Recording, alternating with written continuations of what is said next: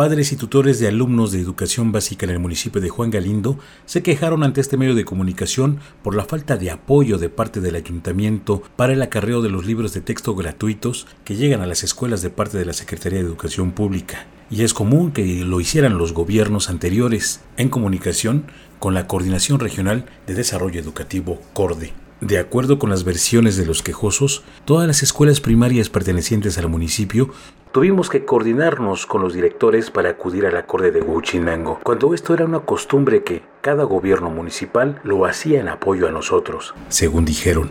Recordaron que antes, cuando había mayor sensibilidad, a través de la Regiduría de Educación, el ayuntamiento se coordinaba con los directores y con la CORDE de manera directa. Se destinaba un vehículo o los que fueran necesarios para hacer llegar los libros a las escuelas y ahí ya se entregaban a los alumnos. Eso ya se acabó, lamentaron los padres.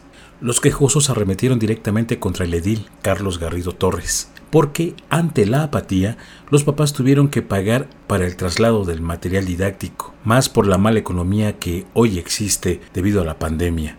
Un dato es que en Juan Galindo solo existen cuatro primarias, una en la Junta Auxiliar de Necaxa, mejor conocida como Canaditas, dos en la cabecera municipal, Nuevo Necaxa, y otra más en la comunidad indígena de Necaxaltepetl, en donde cada escuela tuvo que erogar un gasto aproximado de mil pesos por dicho traslado. Los padres asignaron el problema a que el regidor de educación Carmelo Amador Barrios tiene diferencias con Carlos Garrido y por eso no se presenta a trabajar de forma coordinada con el alcalde para sacar adelante este tipo de situaciones y los papás tuvieron que pagar las consecuencias. Radio Expresión, Heriberto Hernández.